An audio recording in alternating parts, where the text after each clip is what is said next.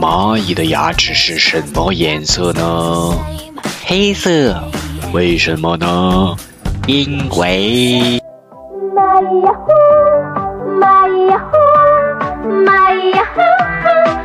当然，这个跟学习英语好像没有太大关联了，好像看着是这样哈，但是，呃，你也不能这样说，完全这么功利的这么说，对不对？因为阅读的时候，它的题材也是很广泛的啊。上一节课啊，话说上一节课我们学的是这个关于校服文化，我们讲的是欧洲的校服。讲英国啊，对不对？那这节课我也上一节课承诺了，我要讲的是这个中日的校服的一个对比，那就呃大概分为这三部分啊，我们一块来进行啊，需要你们的积极的配合 哈。开头到日本到中国的校服做一个对比，这是我们本次的蚂蚁牙黑的一个呃互动话题啊。好了，那先做一个选择题啊，这两个你们觉得哪一个美啊？一还是二？哪一个美？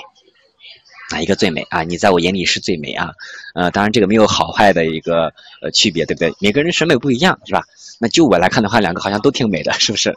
好，那我们再看一组，这两个这两组照片啊，这是三和四啊，哪个最美？啊，三和四哪个最美？校服不一样嘛？这是三跟四哪个最美？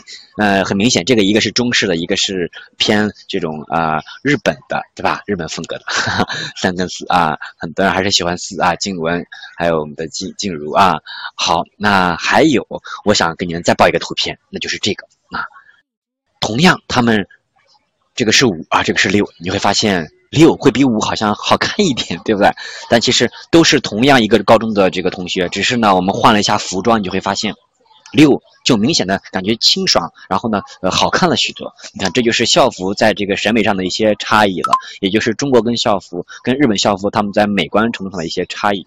那我们先来说一下日本校服吧，对吧？日本校服的话，这张图可以简单来看一下，他们的校服也是经历了这个漫长曲折的过程的啊，嗯，这个不同的变化的，大概这么一个图片的展示。那其实。到后面啊，他们刚开始其实比较重视这个女子的教育，因为只有重视教育，才能会重视到教育里面的这个校服文化嘛，对不对？嗯，然后我们下来给你们看吧。其实他需要一些人物，就这些留学的这些早期的留学生，他们去国外、去欧美的引进他们这个好的这个教育的理念，然后呢传过来，才能够促进这个呃女性啊，他们在这一块校服的一个更加的创新。知道吧？嗯，给你们看一下，介绍一下两种基本的服饰吧。你们也是很感兴趣的两种服饰，一个是这个东西啊，给你们标标注一下这个拼音吧啊，拼音，这个叫做胯啊胯啊，在日本的这个日语里面叫做，你看。啊，哈卡嘛，应该是大概这样啊，它就是我们说的裤子，这是呃他们男子的这么一个服饰，男子的这个服饰，呃当时的校服就是这样的，男子服饰分为这几部分，你们看到了这几部分啊，呃大概的装束，你当时说呃他们这种是两边可以带刀的，带刀，为什么呢？当时他们这个是要守卫天皇的啊，作为武士的时候才能够呃有这个教育的熏陶，所以当时他们配刀的。当时的老师也是很害怕啊，如果是我的话，那我就不敢上课了。他们男子的男子的胯，当然男子的胯有了，那女子也有胯呀，对不对？你想一下，我们他跟我们原来的我们中国的那些呃所谓的大家贵族原来的一样，要裹小脚一样，他们刚开始也是不开放的，他们开始是左边这种的，你就会看感觉就移动会比较的困难。所以呢，你你就只能待在家里面，对吧？呃，独守这个你的这个闺房，你就大门不出，二门不迈了。但是你想啊，随着这个我们的科技啊、互联网啊，啊不，都不是互联网了吧？工业的发展，女子也需要这种纺织业，对吧？纺织业需要女女工，对吧？她们细心，她们勤劳，需要工作呀，这种也不方便劳作。所以呢，这个。二这个图呢，就是后来改良版的这种女士的这种胯的服装啊，可以大概做一个对比了。呃，来和这块我们来可以用彩图更加的清晰一些。上面是男子的胯，看到有这种裆部的，对吧？移动很方便的啊，因为刚开始是武士出行的嘛，而且出宫也比较方便。呃，低腰开裆啊，走步是这个大开大合。下面这个是女子的啊，这是我们也是常在影视剧里面看到的这种女子的这种服装。不同的这个风格，嗯，还是高腰束胸啊，行姿就是点足轻步。为什么会点足轻步呢？你们也发现了，他们要穿这种木屐头，这种衣服也比较紧嘛，肯定得走慢一点。你走快了，你这你走不快呀，走快你就摔倒了，对吧？所以这是胯的服装，在男胯跟女胯，男胯没有太大区别，但是女胯随着工业的发展会有一些变动，这是早期他们女子的服饰的一个变动了。对吧？因为你想不变的话，女生怎么骑自行车呀？对不对？那对吧？凭什么男生可以骑，女生不能骑呀？对不对？虽然刚开始那些所谓的媒体啊，觉得啊这些女子啊，今我帮妇人，着胯世人啊，傲然阔步，觉得毫无质疑。但其实你会发现，嗯，时代在进步，对吧？现在你就不会有人这样说了，这就是进步啊。呃，当然现在的话，你说这种服饰还有吗？现在还有，现在是当这些日本的他们大学生在他们毕业的时候，他们才会穿这种作为一个正装出现，就像我们现在这个汉服一样，现在毕业会穿，是这是胯的一个演示。然后下来我们说一下这个水手服吧，啊，水手服我要说的是，呃，日本当然很火了，对吧？但要说的是，这个刚开始其实不是在日本的，是在英国皇家的。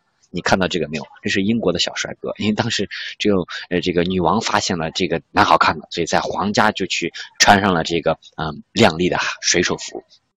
那最后的最后呢，才开始，对吧？呃，这个不同的这个呃皇家开始穿，到最后呢再传到这么日本的，只不过是日本把他们变得更加的发扬光大了而已。但是起起源还真不是日本啊，这个也是做一个文化的普及吧。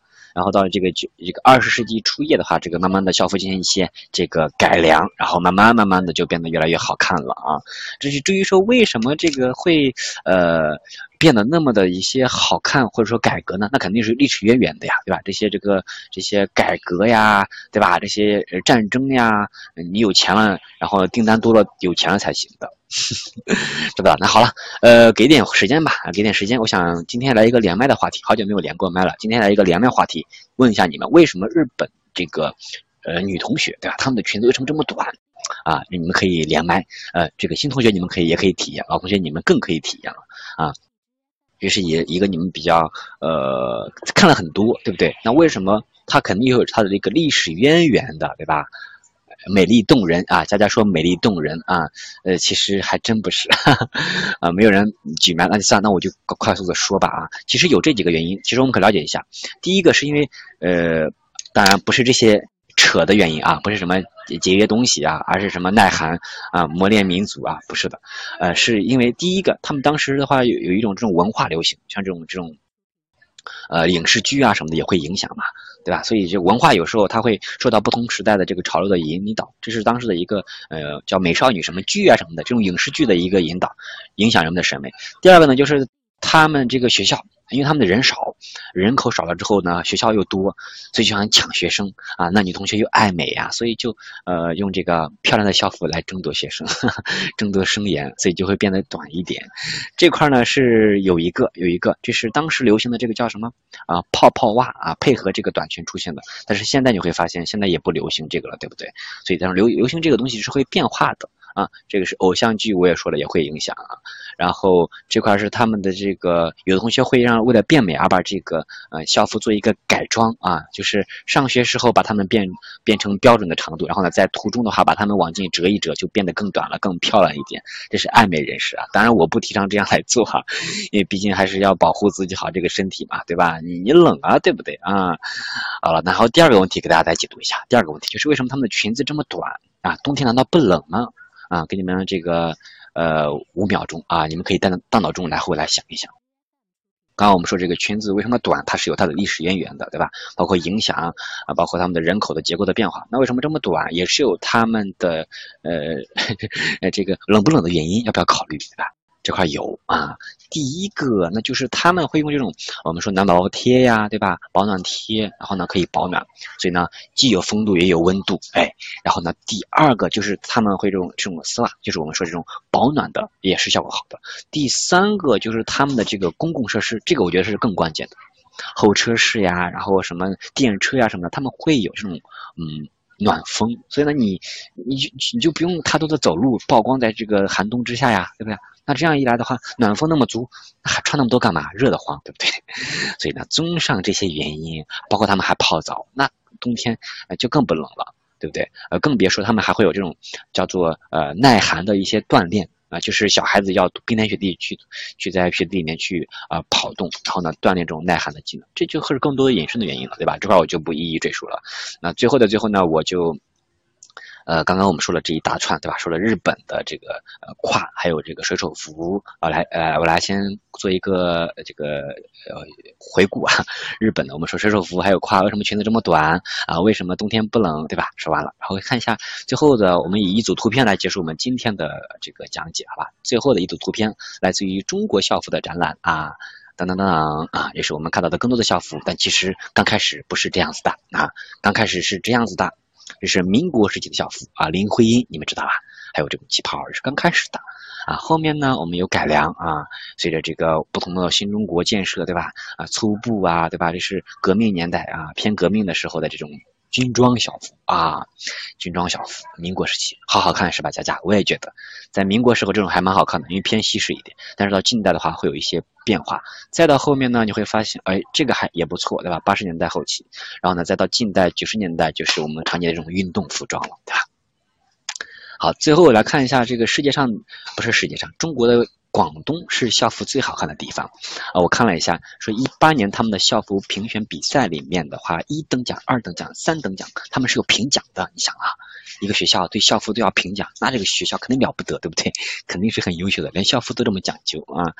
然后我们来展览一下小学组运动装啊，这是小学组的运动装。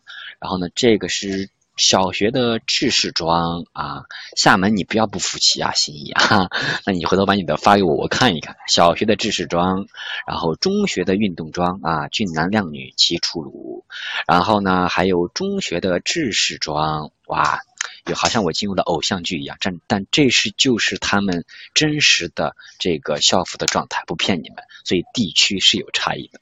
好了，最后的话送你们一张我喜欢的民国的校服啊，这个呃选择自信、自由还是自如啊？选择风度、温度还是大度，对吧？校服的选择，衣服的选择，呃，你们自己，你们自己现在估计没有什么选择权，对吧？那后面我们在呃自己穿衣服的时候，其实那可以考虑，对不对？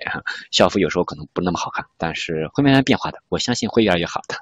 好了，今天就是这样啊，最后的话就送这幅图给你们，我送一首歌啊，也送给你们，我们。呃，下周同一时间再会，记得完成我们的作业。然后呢，这些本讲的题目要仔细去消化，哪个题目有问题，要要及时来问老师。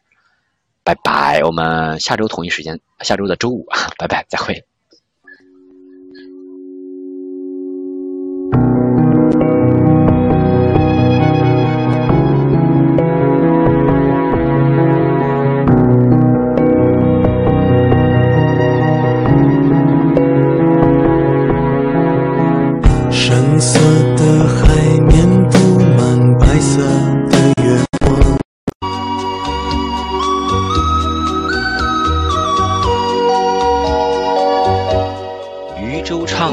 想穷彭蠡之滨，雁阵惊寒，声断衡阳之浦。物换星移几度秋，战外长江空自流。再会。